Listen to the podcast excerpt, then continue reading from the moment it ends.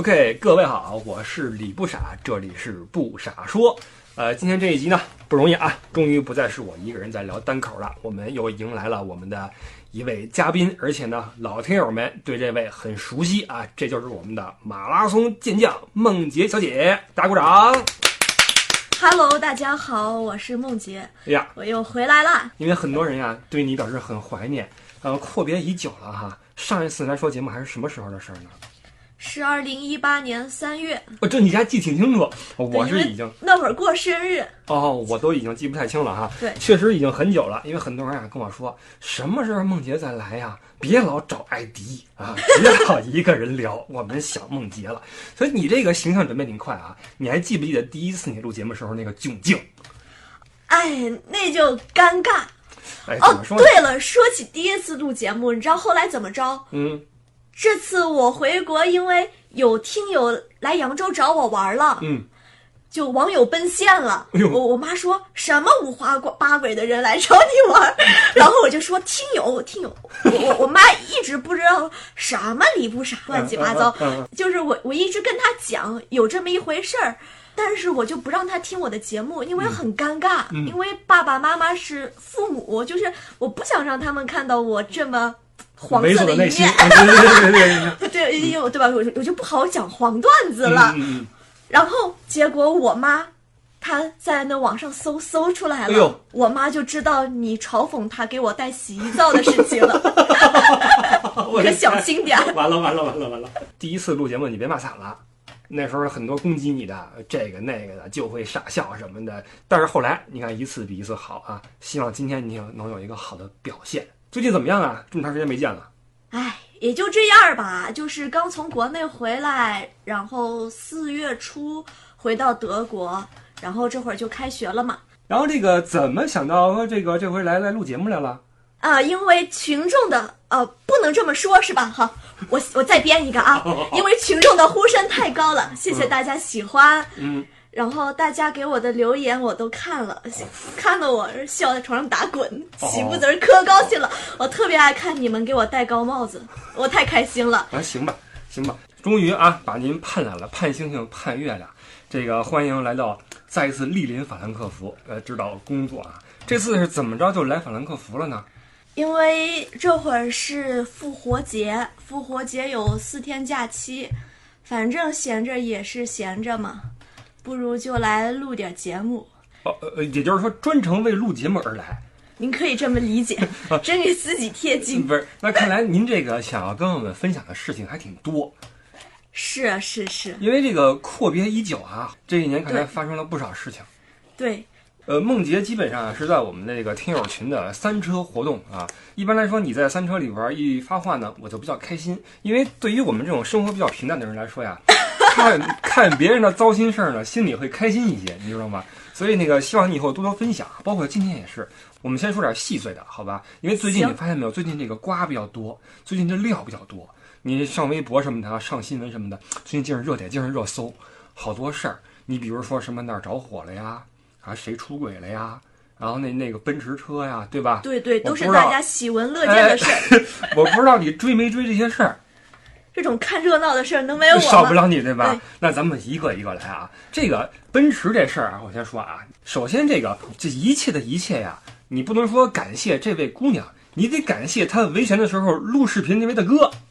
你想过这事儿没有？啊如果边上那大哥不录这个视频，不发网上去的话，这事儿不会说发酵到今天这个地步。他维权的这条路也可能走的不会这么顺，我认为。嗯，而且大哥还挺仗义的，他跟那儿说啊，那个你们觉得这样应该不应该？大哥说不应该，还振臂高呼啊，振臂高呼。从那之后，然后他的这个这个视频就开始发酵嘛。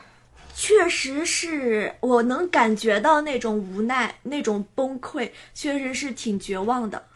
但是我也不太敢设身处地把自己往那个位置去放去想，毕竟买奔驰车，对我一个嗯穷学生、一个穷学生来讲还是比较遥远的。咱们还处在那个去奔驰博物馆看到奔驰车模都要退两步那个那个那个那个地步是吧？一看六十欧元，买不起那种是吧？但是这事儿是这样啊，就是这个事儿全程给我这么一个感觉，就是因为我同时一边关注他，一边关注什么呢？就是周边这个这个网民的反应。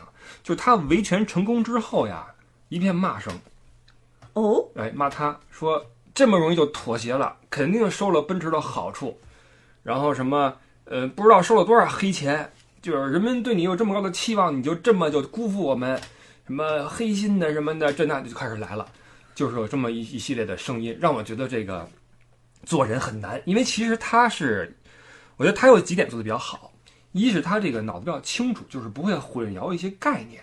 比如说，我跟你去维权到了这个地步，我不能够因为说你出于你自己的劣势，然后提出给我赔偿，这事儿就完了，这事儿就完了。说我现在维权到这个地步，已经不只是为了钱，我要说一个理，我要讨一个公道，这个我认为是很很正确的一个做法。然后还有第二点是什么呢？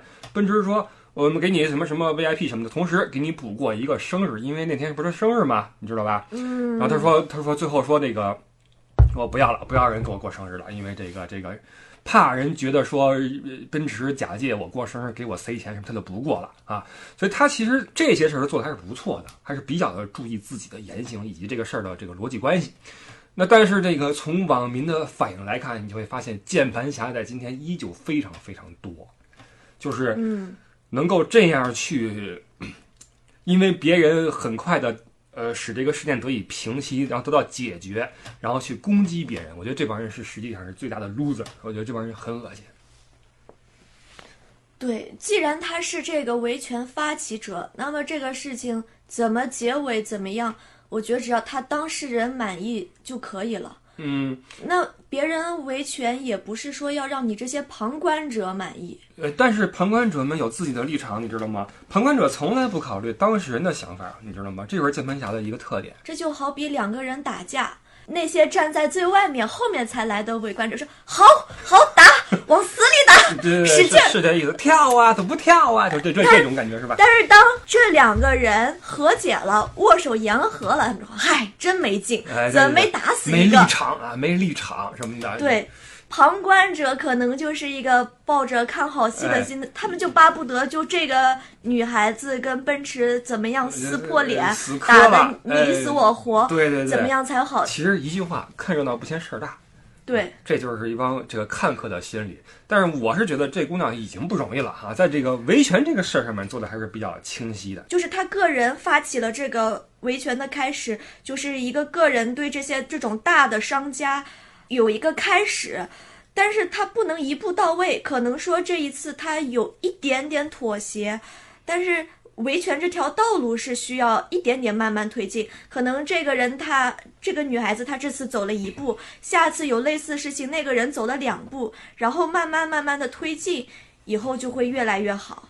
嗯，不能把所有的压力和责任都推到这个女孩子身上，嗯她也没有义务就是帮全中国的这这种，嗯，大商家去去去跟人家抗衡。她不是个斗士，对吧？他就是在做自己的一个事儿而已，而且做的我觉得是不是不错了。他的时间精力也要去做别的事情，对不对？然后呢，还会有人把这个这个目光聚焦在什么地方呢？就是这个什么服务费啊，什么贷款什么服务费那个事儿上面啊。因为这个 4S 店不是有一个比较模糊的一个收款吗？一开始是说让他扫码去支付什么的哈，这个那个的，等于是一个灰色地带的一个收入。这个事儿很多人在揪着不放。其实这个事儿啊，在呃很多服务业的很多的环节上都会有这笔这个灰色地带的收入，因为有这么一个特点啊，就是我们能够看到的这个这个市场，就不论什么行业，它在这个竞争之中啊，它会尽可能的把这个价码压到更低，然后迎合消费者的心理，对吧？这很正常。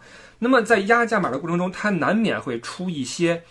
呃，比较模糊的手段，比如说我把这个钱，我嘴上说我不收你的，但是我把它放在别的这个这个这个地方去，我用其他的方法把它收回来。你在这个销售业也是这样，在旅游业也是这样，所以这个事儿可能是在销售行业里面的一个很难避免的一个东西。也就是说，呃，我们这个市面上可能还没有到那个地步，就是我们把这个服务费明码标价到一个清单上面。比如说，你让我给你服务，对不起，我就是比他们贵百分之十，比他们贵百分之二十，因为我有我的这个这个什么质量什么的，你可能很难做到这一点，因为我们嗯可能还是第一是先看价格，我能便宜百分之十是百分之十，所以这种环境下，可能很多的商家就会采取一些这样的一个方法啊，就是把这个嗯利润呢给藏起来。啊，我觉得这个是是一个比较无奈的一个事实啊啊，这个是奔驰这个事儿，但是从这个键盘侠这块儿啊，能够引到另外最近一个大事儿，就是圣母院着了，着火这事儿你是什么时候知道的？就是当时即刻，哟，你你放的还是怎么着？呃，我在群里看到的，啊，对，跟大伙儿伙一样在微信群看的。立刻刷遍了很多的朋友圈和微信群，对吧？但也正是这个刷遍了朋友圈和微信群这个事儿，使得很多人产生了反感。这事儿首先我的想法是什么呀？第一反应是怎么这还能着火呀？怎么圣母院还能着了呢？我就我觉得很离谱啊，我就很难想象。我说这哪儿着火？这你你你这法国人干事就荒啊，唐。对呀、就很奇怪。你维修呗，差不多是我记得是六点四十五吧，还是六点四十着起来了，也不知道为什么，到现在都不知道为什么就着起来了。然后这个就呼呼呼的开始烧。一开始我还说。啊，可能一一会儿就过去了，没想到再过个呃什么一一段时间，我看那个塔倒下来了，当时我的心里一凛啊，我说这都行，这塔尖儿都倒了，这都行。当时我觉得这事儿可能比较大，然后我才开始去持续关注这个事儿啊。一开始我觉得就以为一把火，绕冒点烟就完了，嗯，一看塔尖儿都倒了，然后我就开始跟进，然后开始去去琢磨这个事儿。这个你怎么看呢？对这个圣母院这事儿，你去过没有？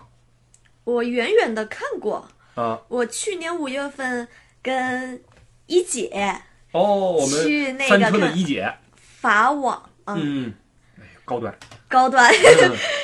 然后去，我就是喜欢在路边吃吃喝喝的这种，嗯对这种名胜古迹没有很浓厚的兴趣，嗯。哈，就是。还是一姐给我指了一下，说这是巴黎圣，就就是巴黎圣母院。说嗯，好，厉害厉害。嗯，其实说真的啊，我是觉得呢，因为我看过很多很多次了啊，嗯总去，呃，我是觉得它确实很漂亮，真的是很漂亮。你在教堂里面能像巴黎圣母院这种，虽然说都是哥特式啊，你说科隆大教堂也是，然后什么很多的哥特式建筑，但是这个巴黎圣母院这个建筑它很均衡，非常的均衡，不论是你从正面去看。还是侧面，甚至是背面，背面一看那个伏笔，那个那个感觉，都是又呃空灵又精美又怎么说厚重啊？它确实是一个呃艺术品，确实是一个艺术品。然后它这个着了是是很可惜，但是呢，这个网上啊，网上就会有很多种声音了，因为最开始哈、大部分人都在说。啊，八百五十年的建筑什么付之一炬啊，卡西莫多罗历史所什么的。其实我在微博上写了一段，我觉得其实大可不必这样想，为什么呢？因为这个欧洲这些教堂啊，基本上都经历过一些这种大大小小的这种事儿啊，要么是被雷劈了呀，要么是着了呀，要么战争给毁了呀，要么就是自己塌了呀，等等吧，都经历过。包括这个圣母院，在法国大革命的时候也是毁得够呛，只不过后来才翻修成了我们今天这个样子。包括你去你去看上世纪中叶。十九世纪中叶啊，不是上世纪了。这个当时那塔尖是没有的，已经塌了，它是等于是后来才才修起来的。等于说这次等于是又又塌一次而已啊！你并不能说是八百五十年的什么东西付付之一炬毁于一旦什么的，你这么说是不对的啊。还有一个就是，呃，因为它是一个持续的存在嘛，持续的存在，所以说这这次这个大火是它历史的形成一笔。我觉得人类的这个这个历史漫漫长河，人类在更迭，但是文明是在持续发展的。但文明也有自己的一个怎么说载体，这个教堂就是它的载体，它也有自己的一个一个破旧和翻新的过程。所以今天就是它的历史中的一笔，你并不能说这是它的一个结束啊，这是不对的。还有一点就是卡西莫多是叫卡西莫多吧？嗯对，卡西莫多他没有失去自己的钟楼，钟楼没着，因为很多人啊一一说这事儿会把它呃聊得更更更更悲情一些啊。呃，嗯，卡西莫多终于失去了自己的家园，嗯钟楼还在啊。如果卡西莫多真在里边的话，他安然无恙，因为钟楼没着。这个也得表扬法国这消防这个这个这个队伍啊。搁我们就是说，四百多名什么消防官兵以及武警指战员在现场，什么第一时间抢险救灾啊。这个这个嗯用一些很怎么说呢，比较有秩序的做法啊，保住了这个里边的圣物啊，然后而且是没有使。它这个建筑的主体受损，这个当时我是看的直播啊，因为德国这边啊很很关心，这还有直播？有直播呀，德国电视台直播呢，我就看着啊，因为他们在聊说这个这火什么时候结束？说巴黎第一时间消息啊，说这个一小时之后，这个从现在开始往后一小时最关键，这一小时决定了圣母院的生死，因为往坏了说的话，主体结构一受损，可能就得塌了，这拆了重建了，然后一小时之后。万众瞩目的消息来了，说这好消息，说这个呃这个主结构还还在啊，这样的话就不至于说扒了重建，这是个好消息等等。这个德国也很关注这事儿啊，很关注。嗯，除了德国人之外，中国人也很关注啊。当然，中国可能看的直播少一些，可能第一反应就是说巴黎圣母院居然着了，塔尖塌了，然后这个网上面的铺天盖地的这种就对就就是来了哈。这种写的这种小文，我是看了不少，嗯不管是朋友圈还是微博。嗯我觉得德国人关注就是主要关注这个事的事实，嗯，呃，火火势，然后它的建筑呃情况怎么样？嗯，我觉得是这样。嗯我我不知道德国人有没有放太多的文笔在这个上面去写啊，我曾经去过的地方，嗯有些地方你不去你就呃，错过就是一生什么的。对对对对对嗯我特就就是我的朋友圈和微博，嗯，很多这样的人借题发挥，就是哇，好多事情都可以，不管是什么哪个伟人去世啊，或者哪怕那个前一阵那个照片，嗯呃，然后还有这次这个事情，他们都特别喜欢借题发挥，写一些然后借此来，哎，然后就是说，我去过巴黎圣母院，就是来提醒一一下，嗯然后表示遗憾，要么就是哎呀，刚准备去的，我再也看不到了，要么就是就是说一些有的没的话，对，朋友圈就变成了一个巴黎圣母院摄影比赛，是吧？就大家都开始 PO 自己在那个圣母院前面照片什么的。对对对，就是命题作文、嗯，那种感觉，呃，这个其实我是觉得什么呢？呃，抛去那些比较煽情的小短剧什么不说啊，就这个时候抛出一些自己的照片，其实我觉得是可以理解的一个事情。因为你比如说，如果比如说你什么伦敦塔桥倒了。嗯我也会说，我这地儿我去过呀，我跟艾迪还跟这儿聊过天儿呢，可能我会把这个照片放在我的微博上，这很可能是是我会做的一个事儿，或或者比如说那北京那个什么天坛倒了，那可能我把我小时候在那照片抛出来，我说我小时候的一个记忆没有了，嗯，这个是可能的啊，这个是是是是合理的，只不过呢，这个事儿因为它牵扯了太多的这种呃过分的感情的宣泄。啊，很多人会把这事儿扯的，就是明明跟自己关系没有那么多啊，但是给他聊得非常的呃迫切，非常的这种哎呀，就抓心挠肝的感觉，就使得另一拨人就有点受不了了。就是另一拨人可能他自己一是没去过啊，第二呢，他对这事儿也没那么大的反应，就是你找着了吧，有至于吗？他们会这么想，你知道吗？嗯一巴黎圣母院，爱那什么圣母院找不着，对吧？跟我什么关系啊？就你们这恶心，然后看你们就烦，就会呃激发出一部分人的反感情绪。那这个事儿，我觉得到这一步啊，还是一个合理的一个呃情况，就是一部分人会平调啊，那平调的时候难免会呃触景生情，或者说我们习惯性的去去感伤，然后呢，这种感伤和这种平调呢，或者剖图，使得另另一部分人开始反感，说你没必要，这一步是正常的。但是呢，后来另一波人加入了这个这个这个嘴炮之中，就是这个有人说了。呃，那个八国联军，哎，当年圆明园忘了是谁烧的了吗？当年北京忘了是是是谁打进来的吗？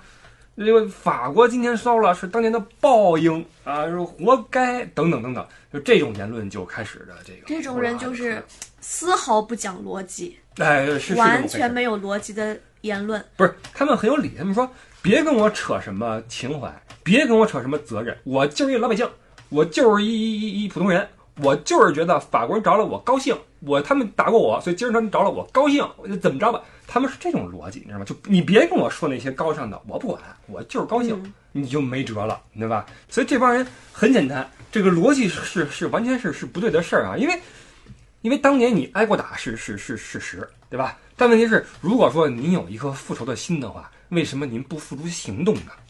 为什么您不亲自拎着个什么汽油桶去烧圣母院去呢？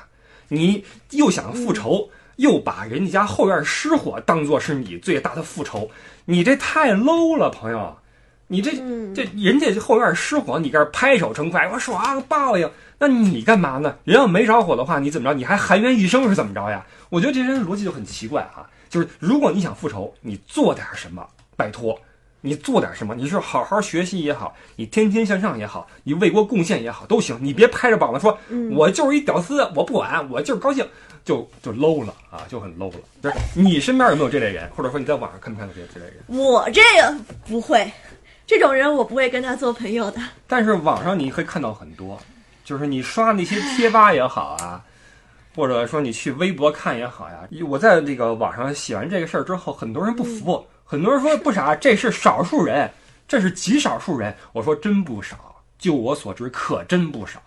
我觉得就是跟你这个场地有关，你是在贴吧上面看到。嗯，那边是是那个那个聚集的人都是对对哎，对了，民智确实是低一些啊，是低一些。微博上就稍微好一点，但如果你去逼呼的话，可能就不会有这种这种言论了。平时你逛逼呼吗？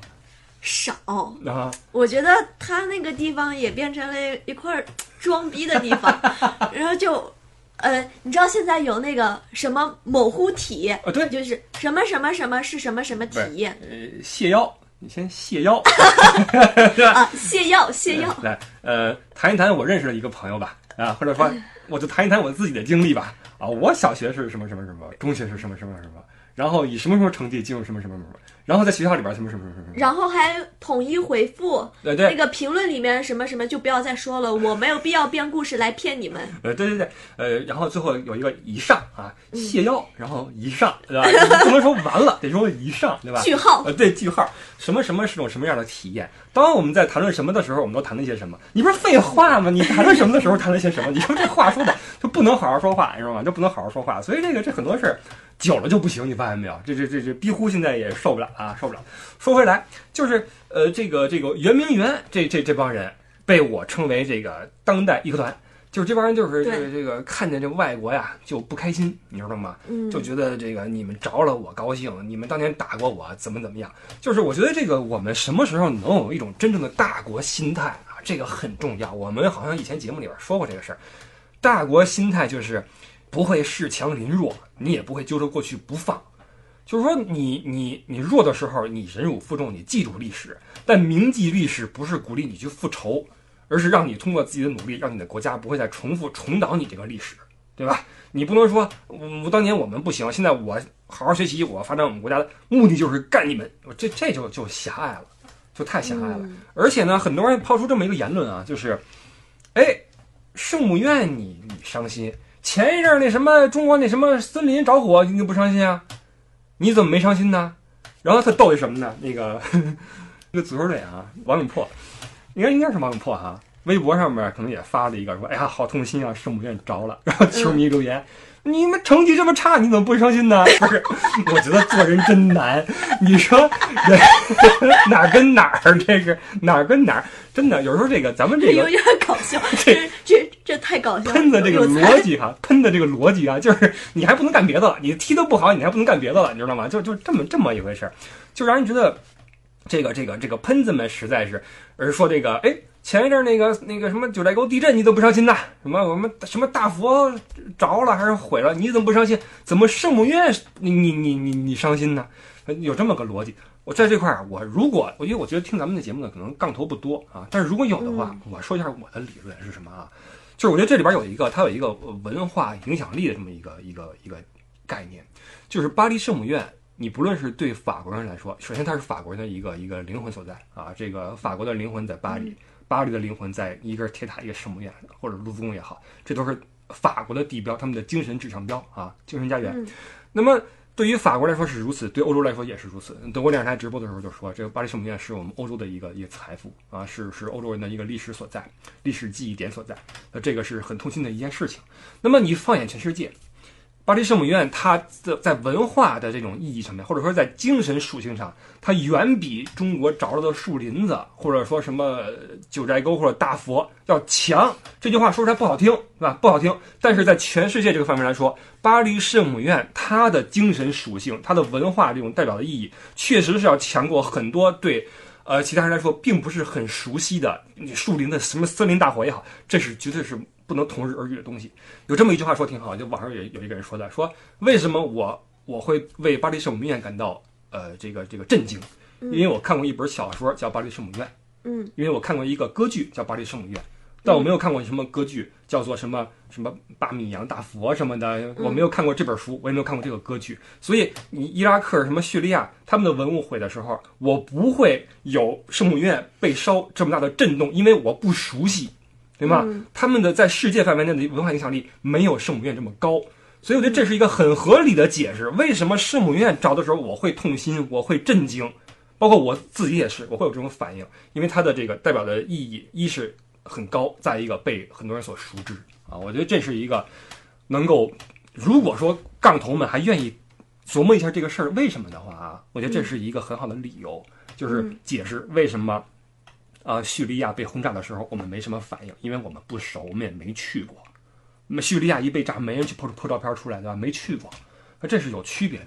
嗯所以我觉得义和团也不用为这事儿这么的激动啊，因为确实，你牛的话，你你你你让有一天，如果说中国有什么东西倒了，然后全世界震惊，如果你能够看到中国那一天的话，也算你的本事，因为你也为此做出了贡献，对吧？这事儿是是我的一个观点啊，我的一个观点就是，尽管很多人破照片出来有点儿这个这个让另一拨人看不惯，但是呢，这个是合理的一个反应啊。同时，我对这些网络义和团表示我由衷的鄙夷啊，由衷的鄙夷。我觉得这些人，这些人不是没受过教育，他们受过教育，只不过教育教歪了啊，那脑子已经坏了。我觉得回炉都没用啊，回炉都没有用，我觉得很可悲啊。这是一个我对大环境的一个表示的一个悲哀的地方哈、然后这个事儿还有另外一个说法啊，就是有人说有我看了一篇这个，呃，怎么说传播率还挺高的一个公众号小文儿，嗯有人说呀，这个不是偶然失火，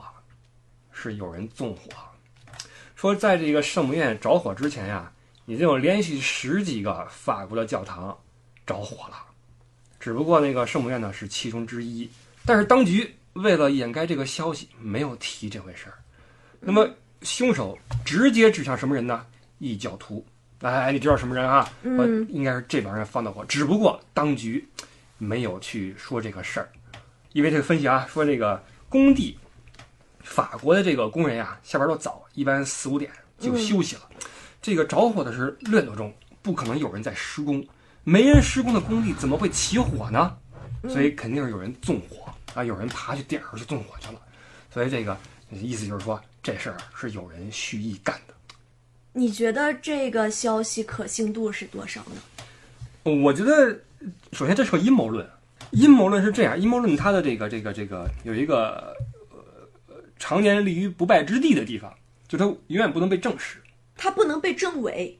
所以在我看来啊，这事儿我告诉你怎么回事啊，这是据我所知啊，点火的不是异教徒，你知道是谁吗？谁？奔驰。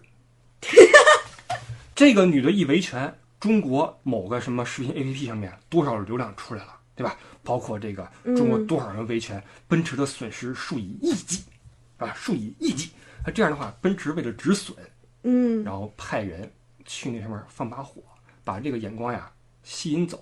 你看，群众立刻开始聊这个这个啊，八国联军，颐和园，巴米扬大佛，没人聊奔驰了吧？没人聊奔驰了吧？随时是奔驰，是吧？然后这个这事儿，这个这个一出之后，许志安出轨被逮着了，这事儿不是偶然，法国政府指使的。法国政府因为着火了嘛，损失数以亿计啊，然后这个四方的谴责什么的，于是找到香港的狗仔，快买个料出来啊！许志安收了黑钱，郑秀文卖惨，都是这么回事儿，你知道吗？最近这个许志安这事儿，你你等会儿啊，你认识许志安吗？我还真不认识对。不是你们那个年代的人了，他甚至说，在我那个时候，他都已经是不是很很一线的那一种啊，不是刘德华、郭富城那一类的。但这事儿基本上你知道怎么回事儿吧？出轨呗，嗯这不就出轨就是出轨呗，这嗯，很很正常是吧？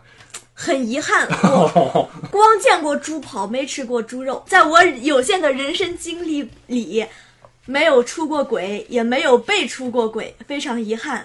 这事儿，我觉得你作为一个吃瓜群众，你肯定是很八卦的人，这种事儿你见多了，你对这事儿怎么说？你你你对这事儿怎么看呢？因为许志安跟郑秀文这俩可是众望所归啊！你可能这故事你不知道啊，我也是恶补了一下啊，这两个人分分合合，合合分分。就是那种大众呃，哎目光聚集的那种情侣。哎对了对了，只要他俩黄了，那其他人就不相信爱情了，相信爱情哎不相了。信爱情了。我有一姐们儿啊，我有一姐们儿就是很伤心，因为许志安是他的这个顶级的偶像，他最喜欢许志安，你知道吗？嗯因为许志安喜欢了郑秀文，然后就就就就就这事儿一出。他原本是一个愤世嫉俗这么一个人，嫉恶如仇，知道吗？眼里容不得沙子那种人。然后这事儿，他首先自己先原谅了许志安，你知道吗？其 实所以这事儿可能摊自己头上呀，跟别人看是两回事儿。因为你看，呃，郑秀文原谅了，那哦，不是原原谅了。原谅了。这首先我要说啊，这个港人啊有效率，有效率。这个抓包之后，立刻许志安记者会，嗯，这事儿就是哥们儿干的啊！我迷失了自我，我要去找自己去了啊！这这不好意思啊，我要停止工作。然后郑秀文立刻出来，我原谅啊，这事儿过去了，你看没有？嗯，过去了。他不像咱们这边啊，叭一拍下来，呃，不是我啊，不是我，这这 这这这消失啊，蒸发。然后那个这个哇哇什么辟谣，然后最后证实呃实锤怎么怎么的，都是我觉得就是国内的明星，就是当年马伊琍跟文章，好像还有什么马蓉、王宝强，嗯，都得发酵一段时间。我们哎有事件发酵，哎就是等。对，然后还有那个陈赫是吧？嗯，呃，包括那刘小璐、西鸡万，对对对对对，那贾乃亮好像，反正就把这事儿先晾在这儿。哎，其实这个我觉得也是一种手段，就是我让你们先聊着。啊，我看看风向再说。再一个呢，这是流量啊，你怎么着这也有也是关注，对吧？嗯所以我觉得他们这个危机公关啊，是先看这个吃瓜群众的反应，然后再再再去。见风使舵。哎，对了，那许志安时代，许志安出来就是我看的，啊，就是就是就是我就是我，然后怎么怎么着怎么着，然后郑秀文原谅，然后郑秀文一原谅，又有人不干了。啊，嗯不能原谅这种负心汉、渣男什么的，啊，就就欺负老实人，就来了。然后我有一个朋友啊，在自己朋友圈写啊，就是，呃，郑秀文就原谅许志安，然后那个男的叫什么？对方那个那个那个男的叫叫什么？说他就原谅那个女的，怎么着吧？气死你们这帮非得以为别人的生活要按照你们轨迹走的人。就我觉得这话说的很对哈，就是有这么一波人，其实跟那个一开始谴责那个奔驰那个维权姐姐那个那个有点像，就是嗯我不希望你和解，嗯，我也不希望你原谅，我就希望你死磕到底，可以头破血流，反正磕出人命不是我的事儿。嗯，啊，就有这么一种一种一种反应啊，这是群众的反应，让我觉得这个你也不能说人心险恶，只不过呢，当年鲁迅先生说的那些什么人血馒头什么的呀，在现在依旧如此啊，没有任何的改变，世道没有任何的改变，人性也是依旧如此的呃丰富啊。那总之这个这个事儿，我觉得。如果跟你去聊这个你怎么看出轨这事儿，我觉得对你有点为难啊，因为你还小。这事儿以后我去跟艾迪聊，但这个事儿引出了这么一个一个一个讨论，就是说这个很多人会说呀，说这个这年头儿好像没有不出轨的人啊，这个要么是女的出去给人送绿帽，要么男的出去 那个劈腿，对吧？要么是渣男，嗯要么是渣女，要么就是狗男女。说这婚姻制度是适合不适合人类？这个我是早就有，呃，早就愤愤不平了是吧？我我我一直的看法就是，婚姻制度它是维持社会稳定的一种手段。嗯，一夫一妻，它本来就不是说最最最适合人类的。那最适合人类是什么？我也不知道，只是出轨是不应该的。我们都是受过良好教育的人，都是有道德底线的人。刚才我的表情就就像撒贝宁听到马云说我不喜欢钱，我这 钱是什么东西？我当时这个表情你知道吗？但是婚姻制度是这样，就是在我看来呢，它确实是一个免于人类陷于无休止的争吵和决斗的这么一个一个呃法律保障，起码它在法律上让你有地儿说理儿去。让你对你们的共同财产也好，对你们的共同的责任也好，有一个划分和一个分担。它怎么说呢？出于对这个社会稳定的因素来说，它是有存在的必要的。只不过在这个本能上来说，可能确实有点禁锢我们的原始本能。但是话又说回来，你人跟动物的区别不就是人能控制本能，而动物不能吗？所以为什么人不能够说好好的结个婚，好好过一辈子，白头到老呢？我是这么觉得的，婚姻是美好而且很有必要的一个东西，但是你不就不可否认，婚姻这种关系是需要你花费精力、时间，或者是牺牲掉一些某某些东西去维持、去维护、去保养的一个东西。我觉得，当你觉得你维持这段婚姻毫不费力，因为你出于本能的一直爱着这个人，想维护、呵护你们这个小家，那就是 OK 的。这个小家也能滋养你，同时你也来反哺你这个小家。但如果你跟你觉得在这个家庭中你太委屈自己，太不能忍受，就是耗费了你特别特别多的时间精力，很累很累，那就是没有必要继续下去了。呃，道理是这么说没错儿，嗯但是比如说您啊，您以后结婚之后，你很爱你的老公，也很爱这个家庭，是吧？嗯然后这个也愿意为了他付出你的这个那个的，而且你从中也得到了很多幸福和快乐。嗯，但是突然有一天晚上，彭于晏在你出差的时候敲上你的门，说：“梦洁小姐，我能邀你啊一起喝杯酒吗快快不要说了，？” 这事儿就不好办了面了，这事儿就不好办了吧？所以就有这么个结论：没有铺不下的柳下惠，你知道吗？柳下惠坐怀不乱，是因为人家没生铺。你知道吗？所以这个东西，嗯、尽管你说那个道理是对的，但是人性啊，经不住考验。真的，对人人性经不住考验，不论是什么什么，你色也好，呃，权也好，钱也好，其实人性是很难经住考验的。所以我觉得呀，人呀，最重要的是什么呀？尽量少把自己放到那个需要经历考验的境地中去。对，别给自己找事儿，哎，对了，别把自己放到那个危险境对了，境地中。呃常在河边走，肯定想湿鞋。既然湿了鞋，不如洗个澡。行吧，这个这个说了这么多啊，这么着吧，我们再找一期啊，再找一期再说您这个自身的问题，这个你自身的训练史也好，什么也好，我们留着下期再说，好吗？今天这回啊，先感谢这个梦洁女士啊，梦洁小姐陪我们聊了这么久啊，成吧？这个感谢收听今天的不傻说啊，这个自带掌希声希望梦洁还有精力和这个兴趣啊，再跟我们聊更多的话题，好吧？好，谢谢大家。好，这个我们下期再见。